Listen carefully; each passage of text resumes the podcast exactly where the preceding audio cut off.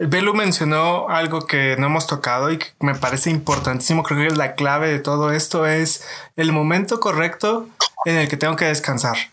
Y no solo descansar el cuerpo, también descansar la mente. Y, no, es, no es descansar. No sabemos descansar. Y, no es descansar para trabajar más, ¿sabes? No es como que, uy, me voy a tomar una siesta, una de esas power naps, para que en 10 minutos después ya esté yo otra vez en chinga y a darle. Descansar se refiere a tomarte un día, irte a caminar, ver a los pajaritos, eh, cosas simples y mundanas.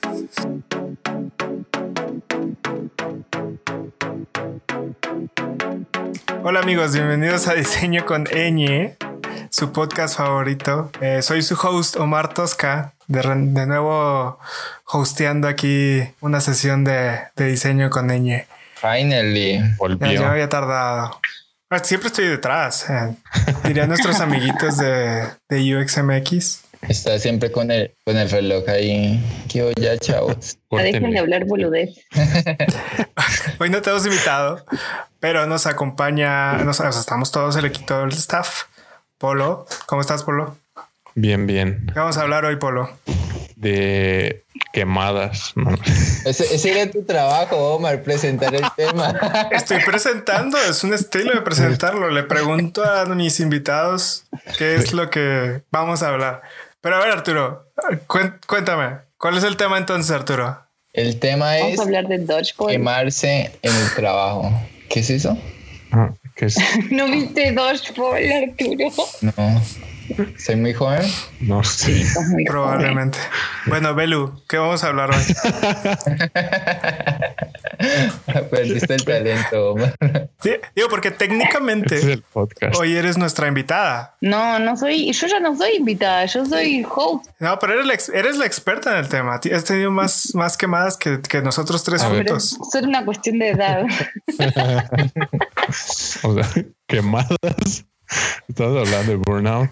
Hoy vamos a hablar de quemadas por, por trabajo, por estar diseñando de más. Cuando, cuando ya nuestro cuerpo nos está diciendo, oye, güey, ya es demasiado, tranquilo, llévala leve. Güey, ya. Güey, ya. Demasiadas cajas. Primero, hablemos justo de eso, de, de, demasiadas reuniones en.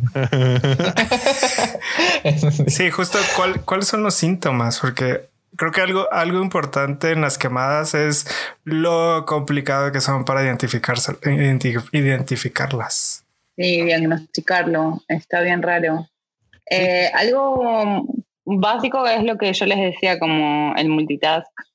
Yo tengo como un, una alerta, un red flag cuando empiezo, cuando ya estoy multitaskeando tanto que ya no sé ni cómo me llamo. Como ahora, por ejemplo, que tengo un contrato, un keynote, una llamada. Todo al mismo tiempo. Y, y, eso te ha dado como, como que te ha llevado al burnout, bueno, a una quemada como muy significativa. La, prim, la, la que yo identifico así como más fuerte porque creo que me ha pasado muchas veces, pero que hubo una, una vez que realmente tuvo un impacto muy feo en, en general en mi vida y en mi salud. No sé si feo es la palabra, pero fuerte, seguro. Y es, fue como en 2017 y tiene que ver con que estaba trabajando en muchas cosas que no tenían nada, bueno, no tenían tanto que ver con mi rol entonces estaba como ajustándome a muchas cosas que por ahí no, no me llenaban tanto, las hacía más porque las tenía que hacer que porque me guste hacerlas. Y todo el tiempo tenía esta, como el síndrome del impostor, pero bien cabrón. O sea, como que siempre sentía que lo que hacía no era suficiente, que no lo estaba haciendo bien, como que la autoestima por el suelo, Em, y una inseguridad así muy fuerte en lo profesional, que creo que en el entorno en el que yo estaba trabajando, o sea, si hacen cuentas es muy fácil saberlo porque soy muy pública sobre mi vida, pero prefiero no decirlo tan explícitamente, pero el entorno no me ayudó en el sentido de que era muy exigente y era como, yo no puedo más, bueno, si no puedes más, no estás para esto, ¿entendés? Como una ¿Exclusión? Como que me lo, mi entorno me lo validaba. Ah. Y eh, extendiendo ese proyecto me quedé, bueno, ese proyecto no, esa situación, me quedé sin trabajo eventualmente, como que impactó bien. Oye, no quiero chismear, pero eso no fue un ambiente laboral un poquito tóxico. Sí, sí fue tóxico el entorno en el que me encontraba. Pero nada, conozco personas en el mismo lugar que no lo viven así. Creo que mi, mi forma de, transitarlo tuvo mucho que ver. Sí, fue muy importante en ese sentido. O sea, creo que el entorno importa mucho, ¿no? Digo, también en mi experiencia, también que te conozcas.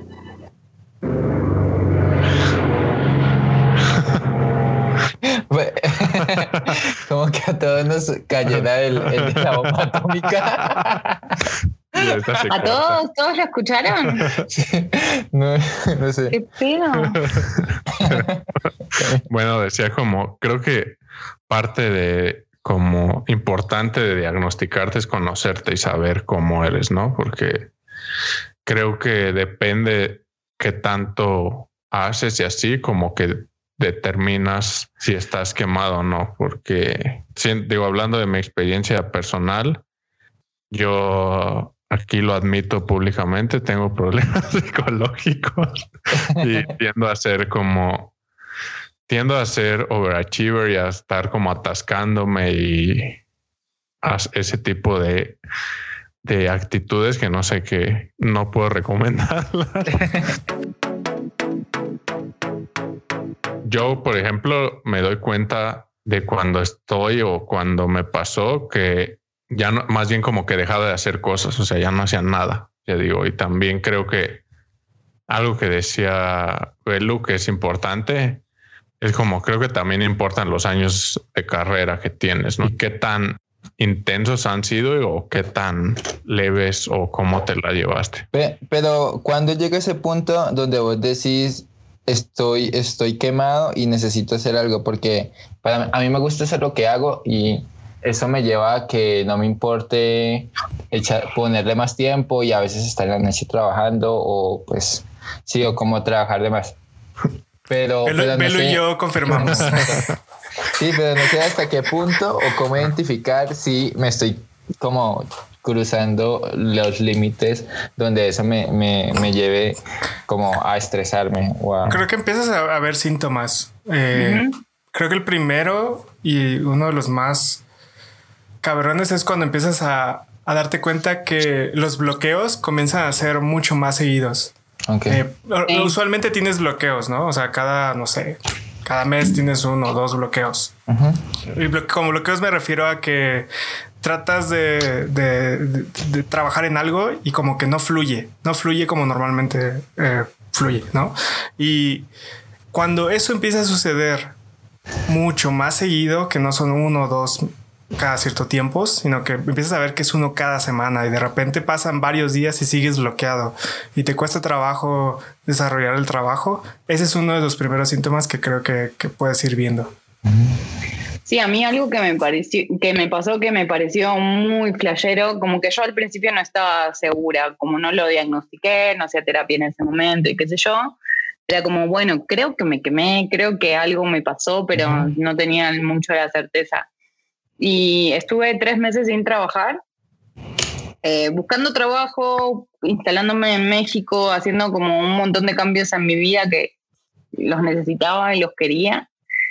Eh, y de repente, como que al mes y medio de esa situación, de así como sin trabajo fijo, empecé a tener ideas como, como tenía al principio cuando empecé a estudiar de UX, usabilidad. Empecé, como que me empezaron a saltar cosas de, wow, estaría bien chingón hacer esto y aquello, y me gustaría conectar con tal que tiene estas ideas o que sabe desarrollar este tipo de cosas, o voy a buscar un diseñador.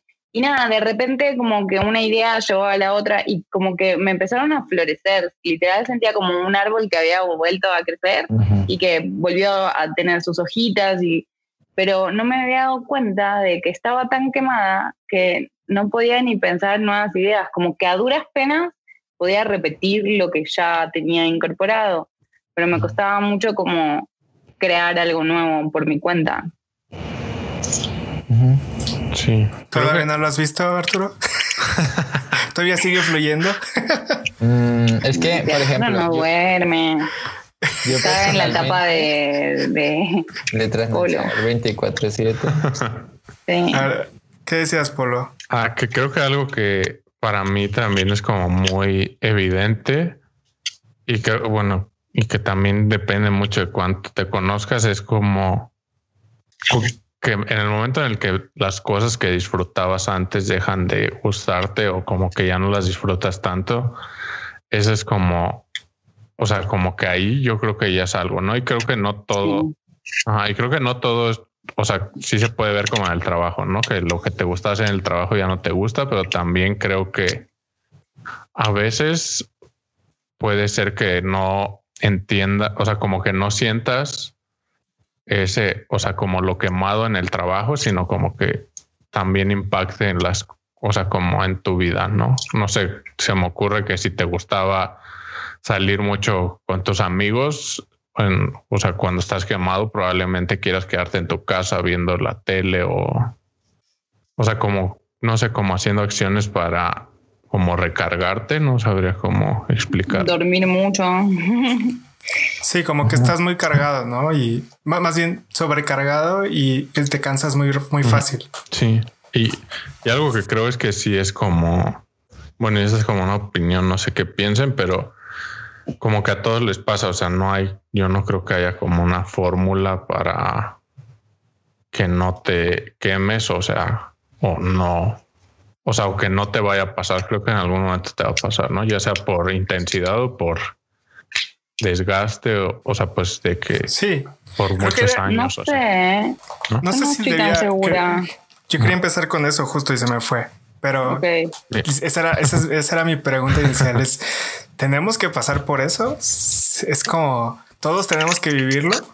Sí, y a la vez creo que hay dos factores que, que están relacionados. Uno, que trabajamos en tecnología, porque, no sé, siento que otras, otros trabajos no tienen ese rush de esto era para ayer. Eh, no sé, por ahí es mi Ah. percepción, pero yo, por ejemplo, trabajé mucho tiempo en una universidad y tenía mucho trabajo y hacía un montón de cosas y qué sé yo, pero no siento que ese trabajo me hubiera quemado Mm. porque era como más, Es no que sé, de apagar que- el cerebro y cumplir cosas. Justo, justo. Eh, los automatismos de los que normalmente hablo, cuando ya automatizamos cosas y las tenemos presentes todo el tiempo y nuestro cerebro no tiene que forzarse a pensar en algo, es mucho más fácil que fluya. Ahora bien, Ujú. a- ahí creo que tiene que ver con la presión que tenemos con el trabajo que nos gusta. La exigencia Sí. que tenemos hacia lo que estamos haciendo. Porque, bueno, a mí personalmente me pasa mucho. Cuando algo realmente no me interesa, sí lo hago y lo hago bien. Es como, ah, ok, qué chido. Pero no me exijo nunca se equivoca, nunca. porque lo hace bien, por eso. Ya sé, siempre lo hago bien. Eh, bueno, a veces Perdón, no lo hago bien. A pero- veces la. A, a veces mucho. Ah. Cuando realmente es algo que te apasiona, o sea, la exigencia que tienes hacia ti, o al menos la exigencia que normalmente tengo hacia mí es, es mucho mayor. O sea, es como, güey, tiene que salir, güey, tiene que salir. Y entonces, si no sale bien, te frustras muchísimo porque empiezas a sentir que, que es lo que decíamos hace rato, que no... em, pues que realmente no es suficiente para, lo- para el trabajo que, que estás haciendo, ¿no? El síndrome del impostor y todas estas cosas. Es un, es un aspecto mental durísimo, durísimo. Eh, pero según lo que dice Belo y como le ocurrió a ella, pues parece un diferente tipo de burnout, como que a veces si quieres como presionarte y estar más allá porque hay cosas en el entorno que te dicen, hey, te estás quedando atrás, o a veces simplemente quieres cumplir y hay mucho estrés alrededor y ni siquiera te da para cumplir con lo que debes porque todo te dice como que, hey, lo estás haciendo mal, lo estás haciendo mal. No sé. A mí me pasaban las dos cosas, ¿eh? como que yo pensaba que estabas, o sea, todo lo que les digo es una reflexión posterior. En el momento sentía que estaba en el lugar, un post-mortem total, eh, que estaba en el lugar correcto, haciendo lo correcto, pero fue mucha retrospectiva analizar ese, ese momento y decir como, claro, no estaba haciendo cosas que me gustaban. Pero yo le encontraba una vuelta para justificármelo en el momento. Y, va más por lo que dice Omar de quería hacerlo mejor en lo que haga, así sea programar HTML, quería hacerlo mejor en cualquier cosa.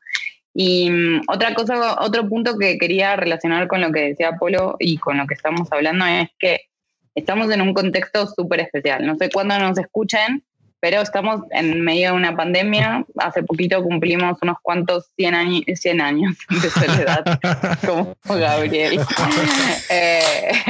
100 eh, días de, espero que no se cumplan 100 años, 100 eh, días de estar en cuarentena y de estar, nada, todo lo que podamos en casa, muchos, sobre todo los que estamos en tecnología, de trabajar en remoto, de que un montón de las interacciones que estábamos acostumbrados a hacer en vivo, eh, que muchas veces nos drenan, nos ayudan o nos recargan, pasen a ser virtualizadas o dejar de existir en muchos casos.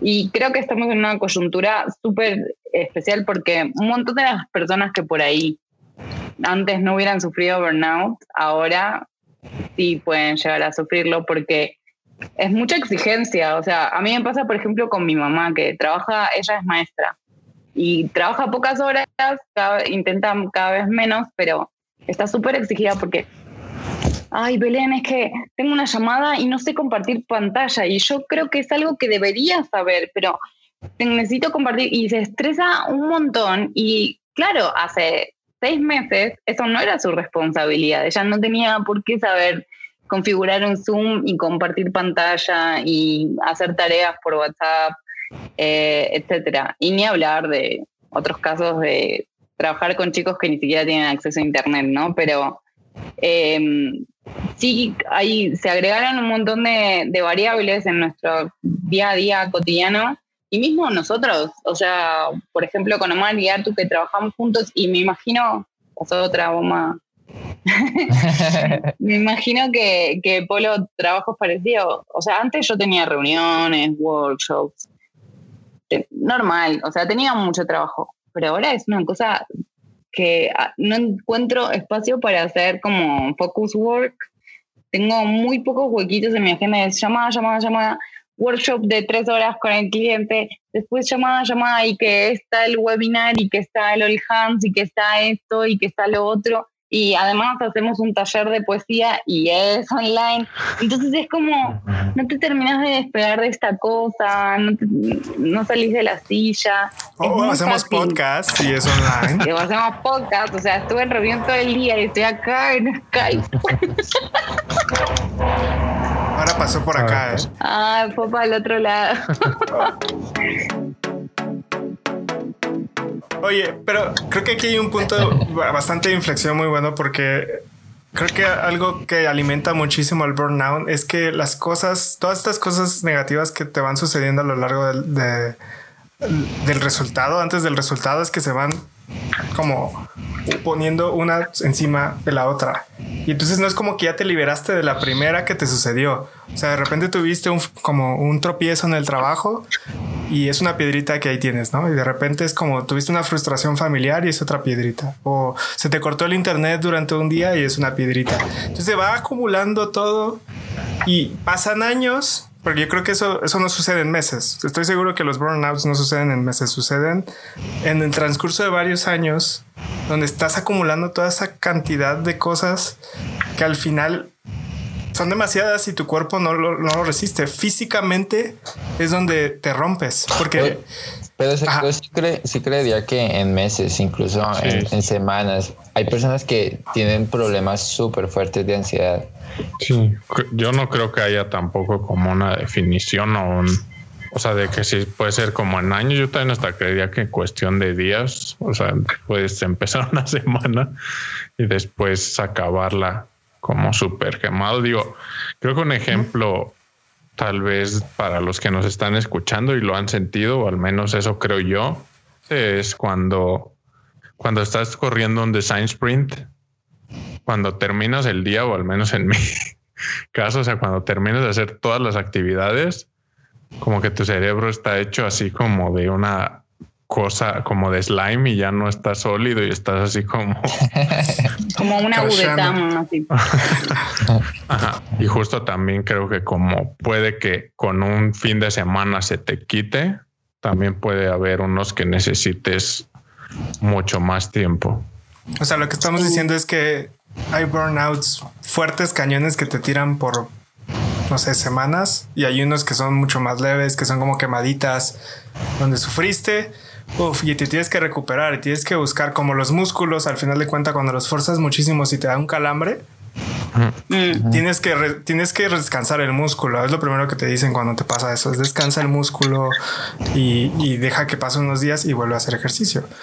Que era lo que te preguntaba, como que hasta qué punto eso incluso podría convertirse en, en depresión, porque cuando ya la arrastras mucho se puede convertir en un síndrome. Sí, sí y también en el contexto en el contexto equivocado, como hablábamos, eh, también puede ser súper dañino porque solo te reafirma esos síntomas.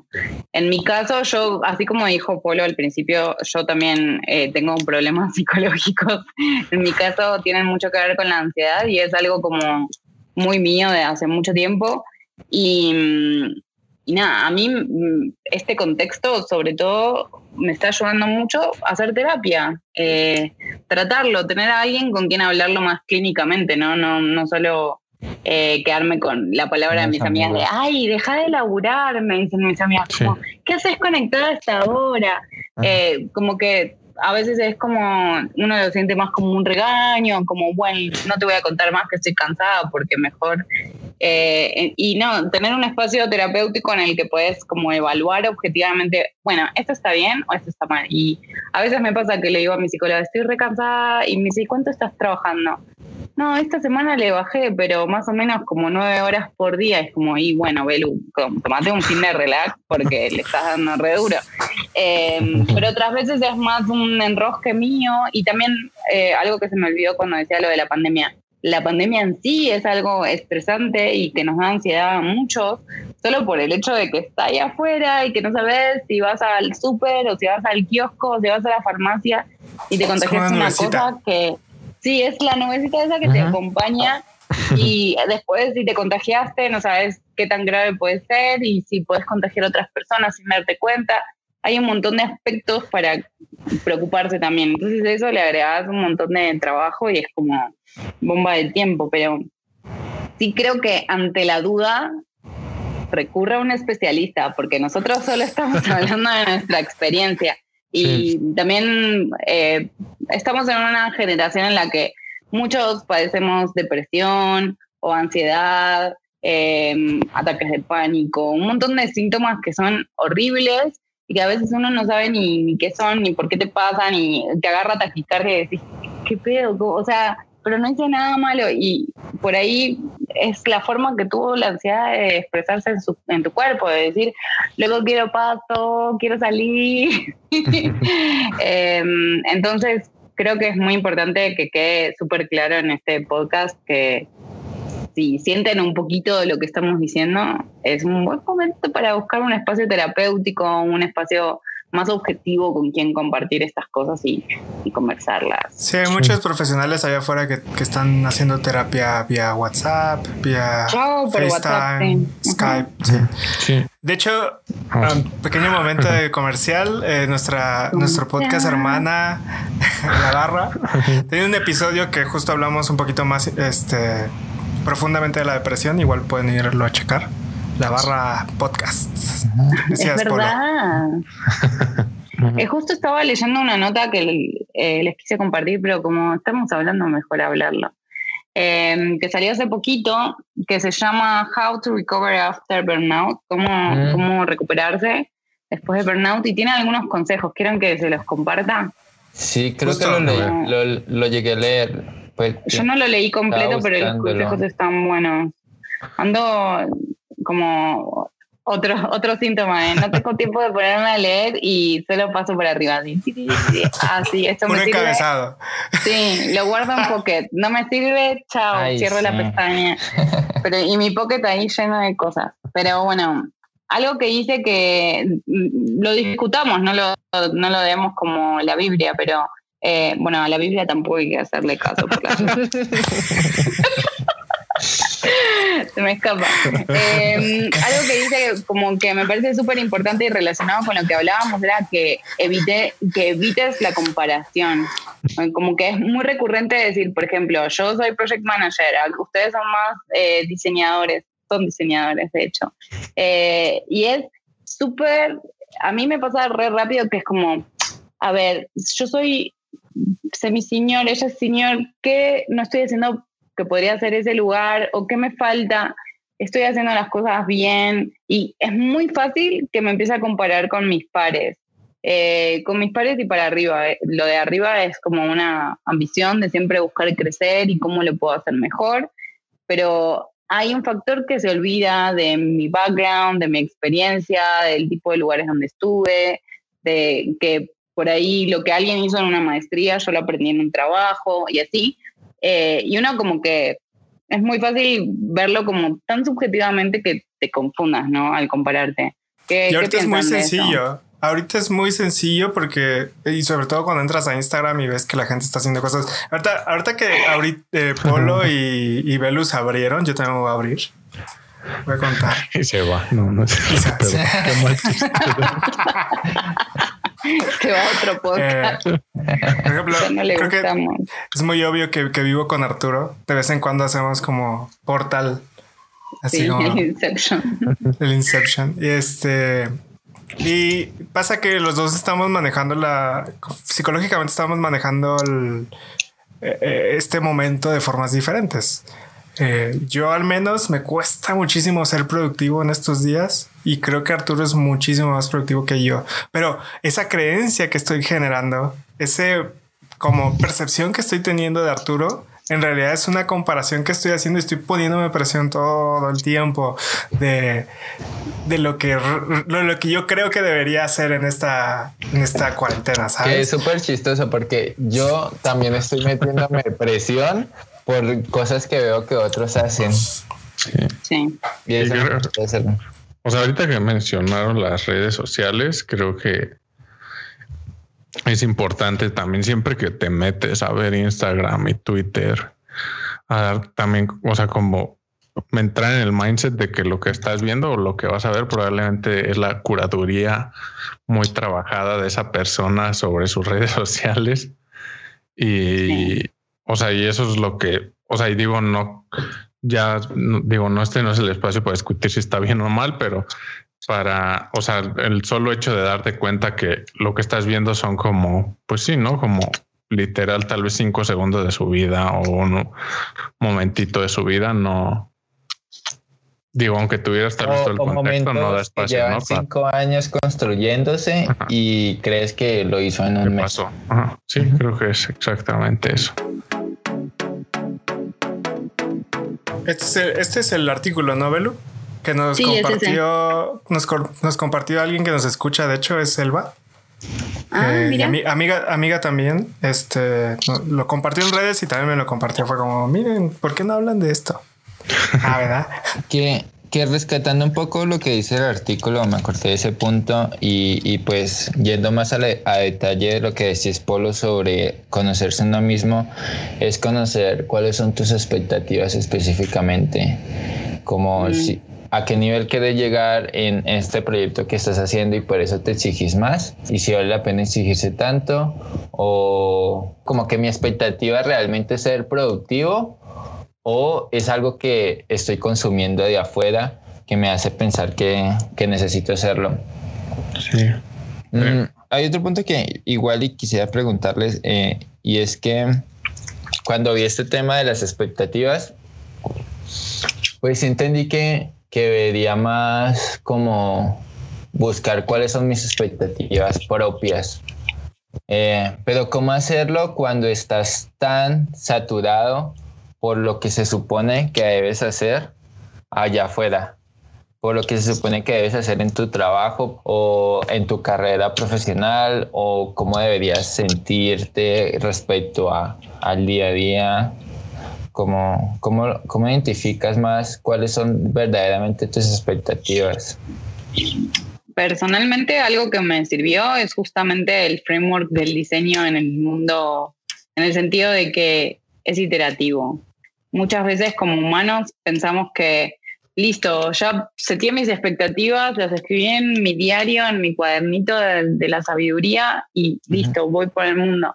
Y no, es algo que se va moviendo y que de repente decís, wow, ah, mi expectativa era, eh, no sé, eh, que me den este proyecto y estás en el proyecto y, es, y no era tanto como lo pensabas y no, no te llena tanto. Entonces, eh, como que solito te nace ajustarlas. Y algo que estoy leyendo, estoy escuchando un libro, Atomic Habits, no sé si lo escucharon, me pareció súper interesante, escucharon o leyeron, eh, em, que dice algo, perdón, Bondiola está expresiva. Quiere decir algo. ¿Qué? Ah, Bondiola está leyendo también, tiene muchas opiniones al respecto. Bondiola dice que no se olviden de descansar siempre, de dormir muchas siestitas. Eh, pero algo que dice el libro que me dejó repensando es que somos un grupo de personas que nos orientamos mucho a goals, a objetivos específicos. Es como, quiero devenir en X, quiero eh, conquistar tal proyecto, quiero en tres años haber juntado tanta lana, tanta plata. Como que siempre hay un objetivo y es como que pospones la felicidad al momento de llenarlo, ¿no? Y él dice como al final ese momento es fugaz y justo, bueno, se conecta con un montón de cosas que estuve viendo y aprendiendo, pero quizás en ese momento te, te dieron una mala noticia 20 minutos antes y eso que pensaste por años que iba a ser la felicidad, chao, se espuma. Entonces, mm. hay que buscar cómo disfrutar el proceso, ¿no? Porque lo divertido, y creo que dentro de todo lo, lo aprendimos nosotros porque estamos trabajando todos en cosas que nos gustan, pero em, es enfocarnos en que ese proceso sea divertido, que lo, que lo disfrutemos mucho como la primera vez, que tengan ganas de leer, de buscar más información, de conectar con más gente que esté haciendo lo mismo. Si eso se pierde, hay algo raro. hay, o hay que descansar, o hay que desconectar, o hay que charlarlo, pero creo que hay un síntoma por ahí. Qué frágil es el éxito, perdón. a, mí es muy frágil, es, está así. Sí, muy una, frágil. Una vez charlando con Rulo, Rulotico, Rulotico, bueno, olvidemos el acento. Eh, rulótico. Rulótico.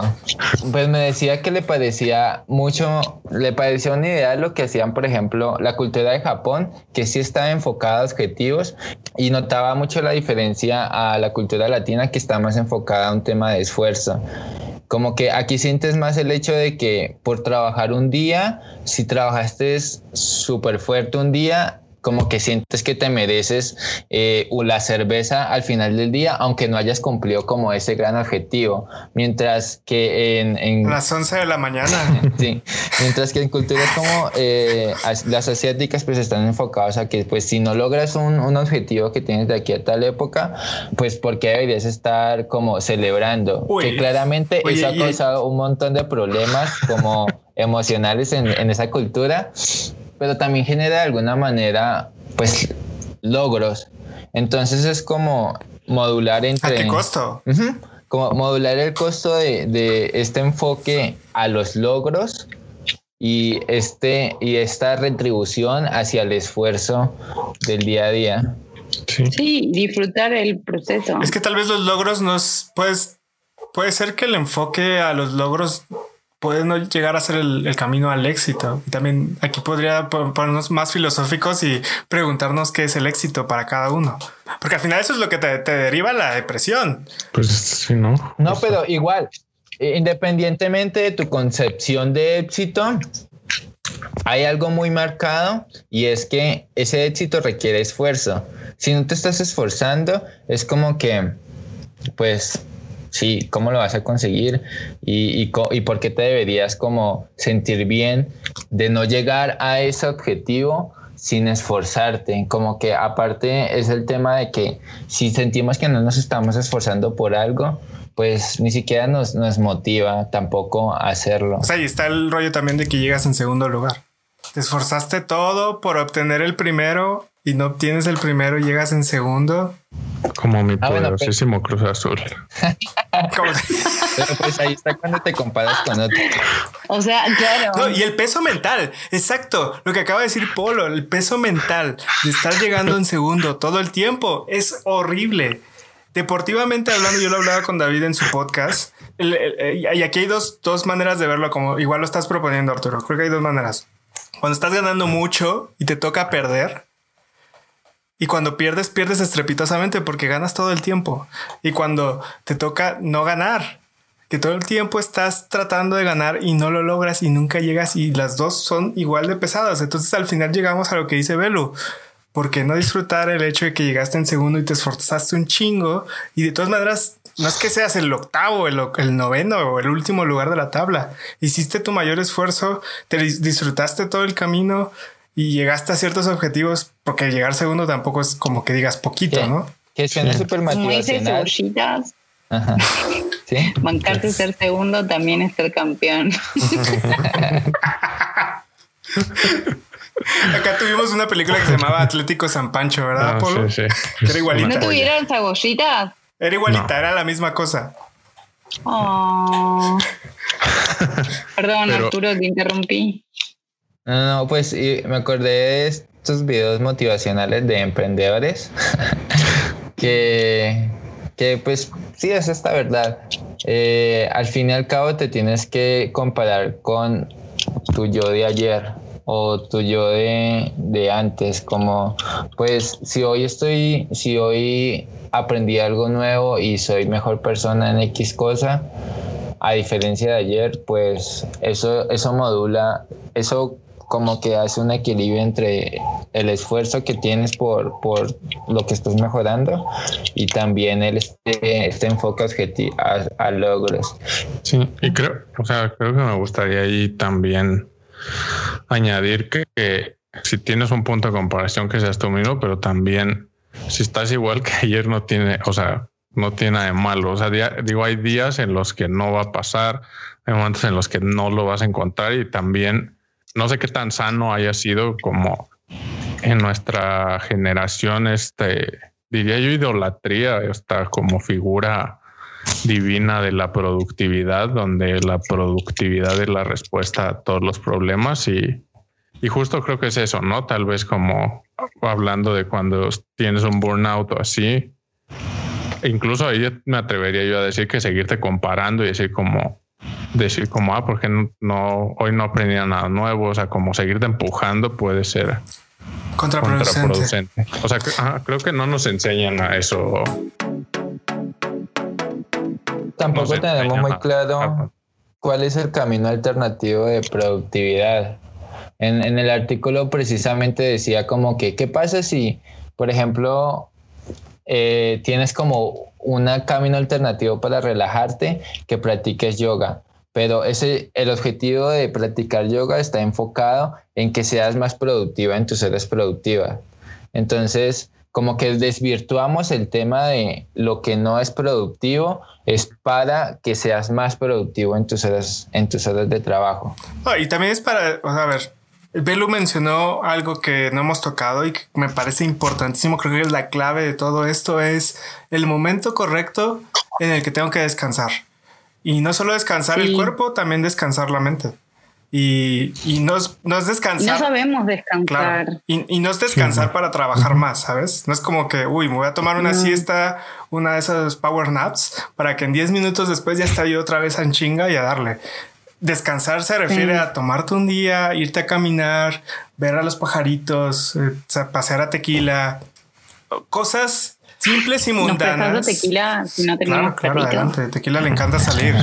le encanta salir.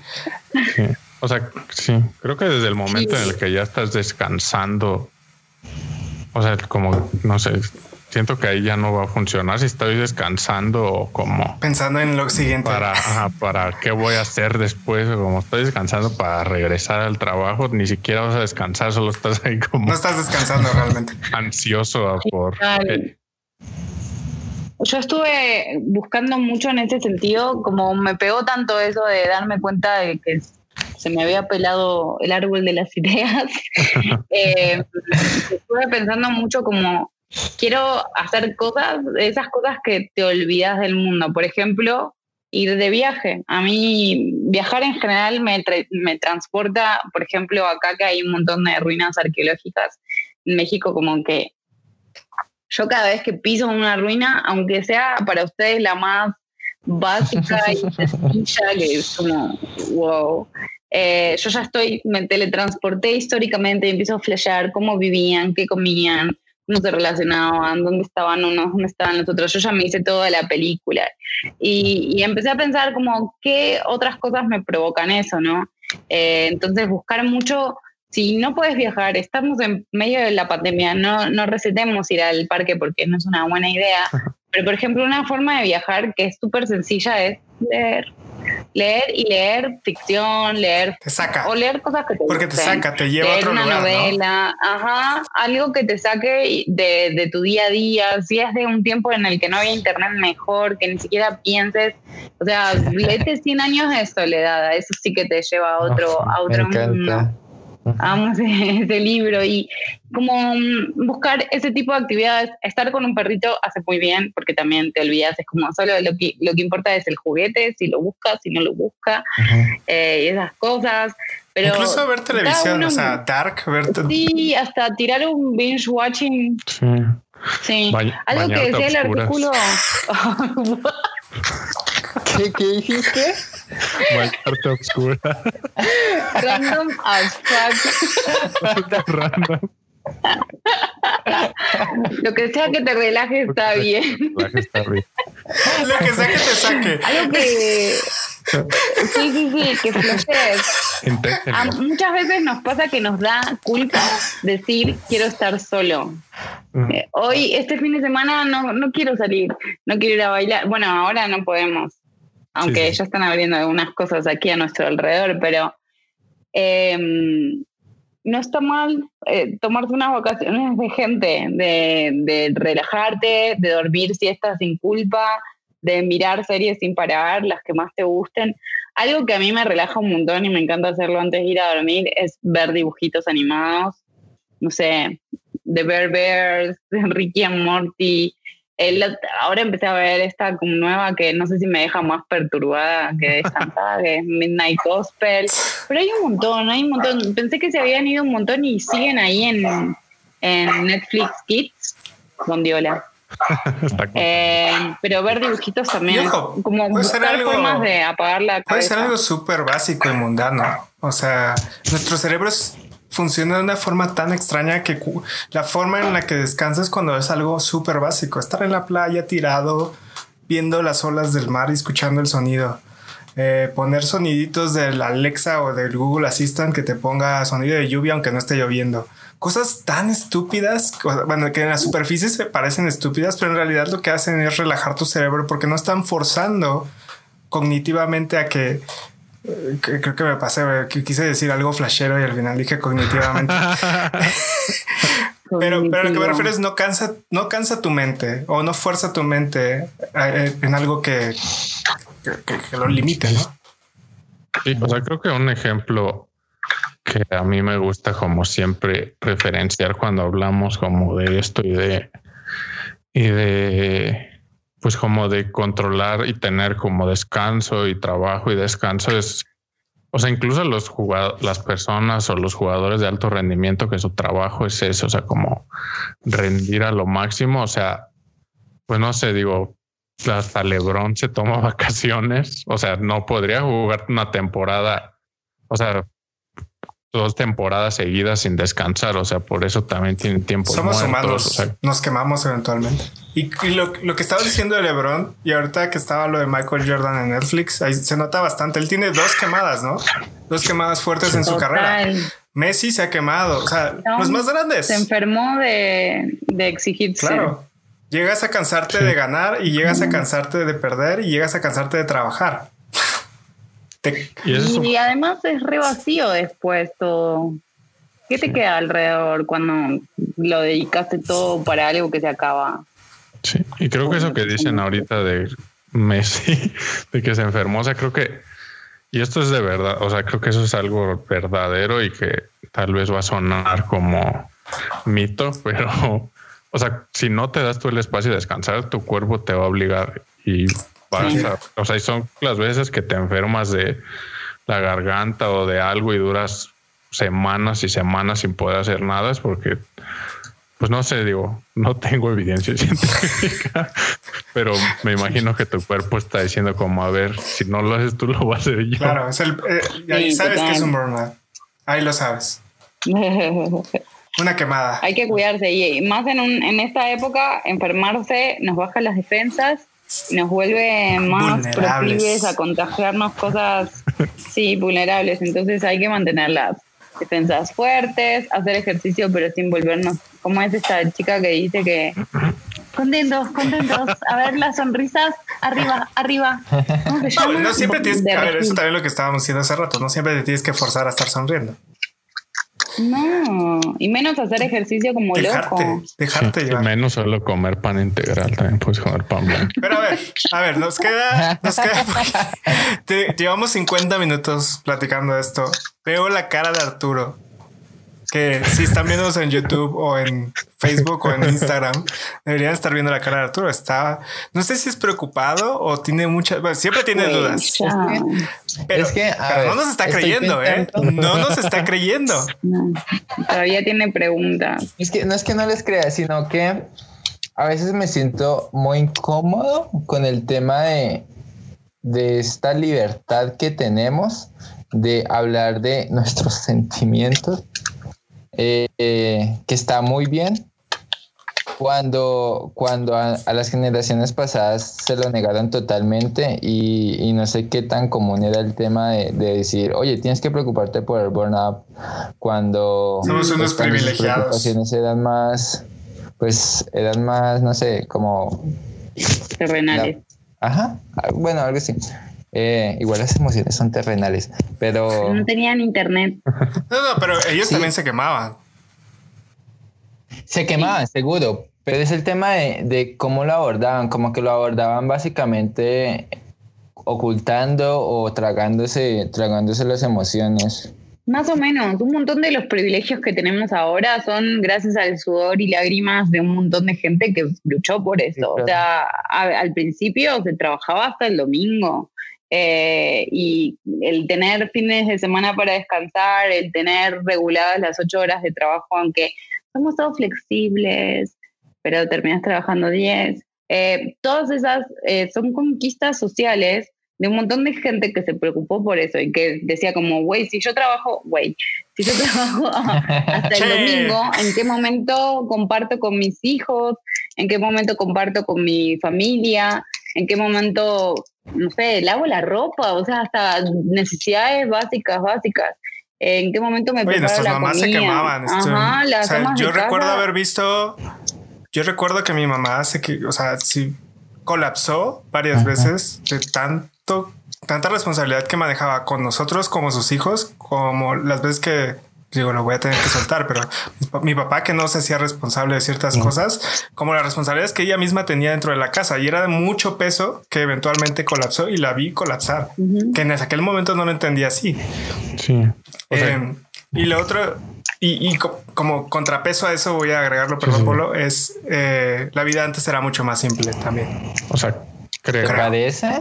No sé, yo no sé. Si siempre estuvieron llenos de deudas y pues eso no me parecía simple para ellos. Sí, o sea, yo no, yo no, tal vez no coincidiría en el segundo punto, pero en, el, en lo que sí creo que es cierto y que creo que también lo creo que todos sabemos es que puedes vivir toda tu vida o puedes vivir sin asumir o sin enfrentar tus problemas. O sea, yo no creo que sea imposible trabajar con burnout.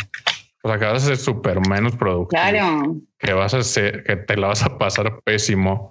O sea, eso no, o sea, va a pasar. Y probablemente eso pasaba, en, digo, me atrevo a hacer como la, a decir que antes, cuando tenían como burnout las otras generaciones, pues nada más como que disminuían toda su productividad y como su creo que un escenario donde pasa esto y no puede, y ahí sí lo viví también en carne propia y no hay como tregua y no hay camino de que no, hay, no hay forma de ir como con tu jefe a decirle cómo te sientes y que está horrible.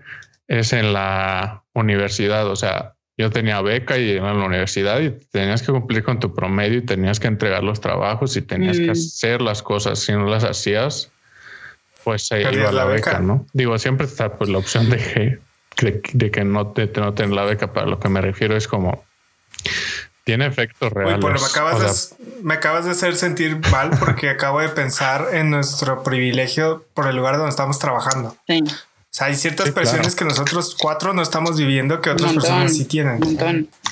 Sí, y también con respecto a lo que hablábamos antes de, de la familia, la familia es una presión súper grande.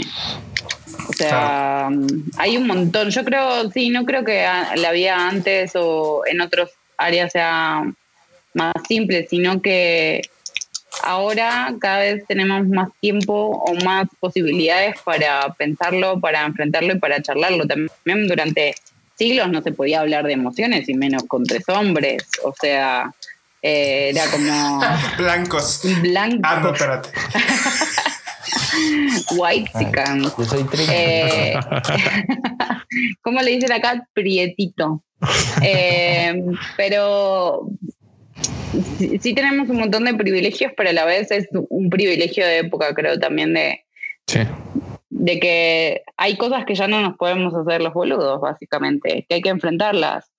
Eh, eso no quiere decir que antes el burnout no existía, antes no podían ni ponerlo en palabras, antes mm, eh, te quedabas sin trabajo si decías, che, estoy muy cansado. Y, y todavía pasa en un montón de lugares. ¿eh? Em, yo creo que sí, solo tenemos la posibilidad de conversarlo un poco más, de identificarlo y, y después cada uno tiene la responsabilidad, ¿no? Como, como les decía, yo no me di cuenta hasta que ya fue muy tarde y me pasaron 80 cosas que hoy estoy agradecida porque me, me trajeron a donde estoy con lo que estoy haciendo y me recuperé un montón de cosas.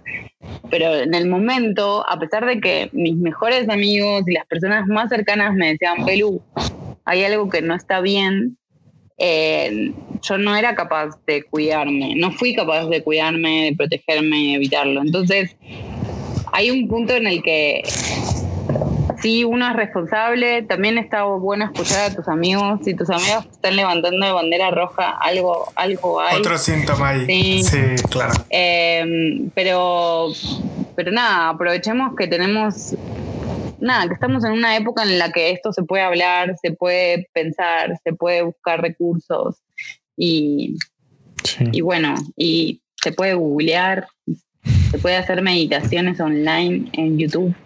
O sea, creo, creo, que al final también es parte, ¿no? De decisión, o sea, como tú decides cómo hacerlo. O sea, yo no, o sea, si quiere trabajar un chingo y como no dormir y eso es como lo que lo llena y lo que experimentar pues como darle no o sea Cof, Arturo o sea creo que pasa o sea, sí sí sí porque todos somos diferentes tienes un punto cada quien llega a su momento o sea la vida y cómo trabajaba y cómo hacía las cosas antes o sea ahorita ya no lo podría hacer pero es porque cambié como pienso y como lo que persigo y así. Bueno, no es que estaba mal o estaba bien antes, solamente como que vas cambiando y vas viendo como qué es lo que te gusta más, ¿no? Y también, porque yo sí sé que, y conozco gente que es como súper intensa y que no descansa o no sé ni, o sea, no sé cómo descansa, pero y son felices y les gusta su vida y es como, creo que al final de cuentas eso es lo que importa, ¿no? O sea, que estés contento con lo que haces. Sí, y disfrutándolo. Sí, tampoco hay que generalizar, o sea, algunos, algunos descansan de formas distintas. Sí. O sea, descanso tirado ahí en la cama. Con, con, tequila. Y otros, otros descansan sí, trabajando. tequila es un perro, no, no es la bebida. Estamos incentivando. Sí, como que la idea no es, no es dar consejos ni recetas de cómo se soluciona esto y qué hacer, sino eh, dar un espacio Identificarlo, ¿no? ¿Cómo? Identificarlo y hablarlo. Perdón, te, te, interrumpí. No, todo bien. A mí me encanta, o sea, vieron que los argentinos hablamos así, no sé si somos todos, pero ponele, yo tengo cuatro hermanos, cuando hablamos toda la familia, hablamos todos al mismo tiempo, tenemos la capacidad de escuchar conversaciones paralelas y responder, y le decís a uno sí y al otro no. Eh, es divertido, pero es multitask comunicacional, está bien. Escuchen al otro, presten la atención.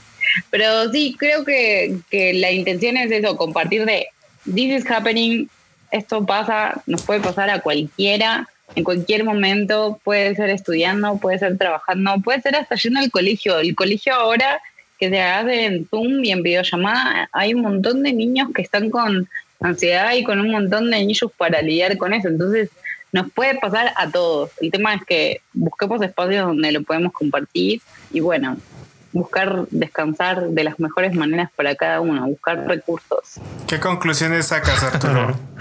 no, pues de hecho me acordé a... Esto es una intervención, by the way. no estamos grabando esto. Eh, no, pero me, me acordaron eh, una vez en un capítulo de House of Cards, un fotógrafo que hablaba con la esposa del presidente, la esposa protagonista. Decía que la vida que tenía ahora en Nueva York era muy diferente a la que llevaba como activista en África, por el sentido de que en, África te preocupabas del día a día y de sobrevivir. Y acá en Nueva York ya te empezabas a preocupar por todos estos temas de identidad, bueno, allá, allá, por estos temas de identidad y qué es lo que te llena y todo esto. Entonces, y, pues eso me hace pensar en la pirámide de Maslow, de cuando empezamos a hablar de esos temas, porque digamos que tenemos otros sectores de la vida cubiertos. Sí, claro. Entonces, a mí, me, a mí me, da una indicación de que si, si digamos que estamos sintiéndolo y estamos empezando a visibilizarnos, visibilizarlo en nuestro día a día, es porque de alguna manera podemos empezar agradeciendo que hay otras cosas que ya tenemos cubiertas. Y, y ese es un punto de partida para mí, al menos. Total. Sí, o sea, creo que eso es cierto. O sea, como hay gente allá afuera que mm, o trabaja o trabaja, ¿no? Y no tiene forma de no trabajar. Digo, lo estamos viendo con la pandemia, que ya sea, y pues también, ¿no? O sea, como descansar de, para el, del burnout y eso, pues también digo, hay quien no se puede dar ese lujo y y digo, esas son cosas que ya tal vez poniendo muy filosófico, o sea, como diseñadores o como lo, creo que eso es como parte de nuestro trabajo y de nuestra responsabilidad que esas cosas cambien, ¿no? O sea, que, mm. que no sea que no sea solamente social, amigos. Sí, o sea, que no que no haya personas a las que se vean obligadas a tener que persistir esas cosas, o sea, porque no tienen elección de hacerla de otra forma. Sí. Sí, total. Bueno, pues hemos tenido una conversación bastante amplia alrededor del burnout. Creo que hagan alguna que otra cosita ahí como por detrás. Yo iba, a argumentar que, por ejemplo, el, primer el primer burnout no es, igual a los siguientes. Todos son distintos. como el primer amor. Pero bueno, eso lo podemos dejar para, para una segunda parte. Este, conclusiones creo que ya hemos sacado. Sí que es muy, muy bien recibido, a ver qué, qué opinan de nosotros hablando, si les gusta, no les gusta, si nos faltó tocar algún aspecto, los escuchamos, los leemos. ¿Y si han tenido burnouts? ¿Cómo han sido? Sí, sobre todo esos burnouts. Aprendemos de ellos. Tienen recursos para salir, para curarse. Bienvenidos sean. Súper. Kawaii. Pues nos vemos en la siguiente, amigos. Chaito. Bebés de luz. Nos vemos.